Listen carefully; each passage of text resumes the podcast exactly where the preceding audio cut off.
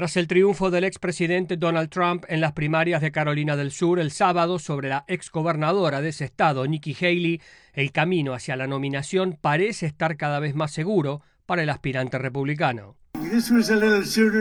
Fue una victoria rápida, más rápida de lo que habíamos anticipado y más fácil de lo que habíamos pautado. Por su parte, la ex embajadora ante la ONU y única rival política de Trump en las primarias, Nikki Haley, dijo que no le molestaban los respaldos que recibió Trump, aunque sus asociados han hablado de una sensación de traición porque algunos aliados de alto perfil la abandonaron. Sin embargo, tras la derrota del sábado, advirtió.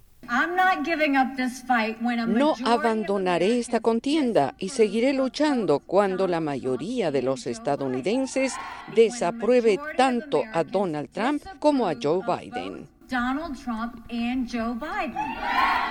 logró una victoria clave, crucial y contundente de 20 puntos de diferencia en un estado que se anticipaba difícil por la popularidad de Haley y que acerca aún más a Donald Trump a lograr oficialmente su candidatura en el denominado Supermartes del 10 de marzo, en el que 15 estados votarán para dirimir al candidato del partido.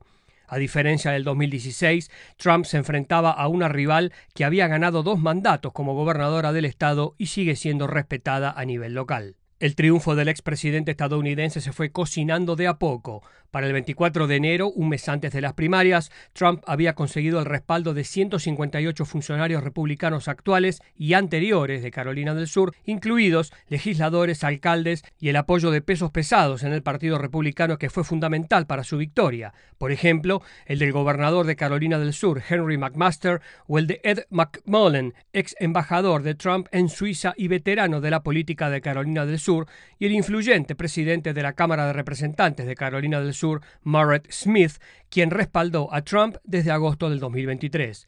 Todos jugaron un papel clave a la hora de conseguir respaldos dentro de la Cámara del Estado, al igual que la vicegobernadora Pamela Yvette. Las primarias en el Partido Republicano pondrán ahora la atención en Michigan, próximo destino de votación. Sin embargo, tanto el expresidente Trump como el presidente Joe Biden ya se comportan como los dos futuros contendientes para ocupar la Casa Blanca en el 2025. Gustavo Cherky, Voz de América, Washington, D.C.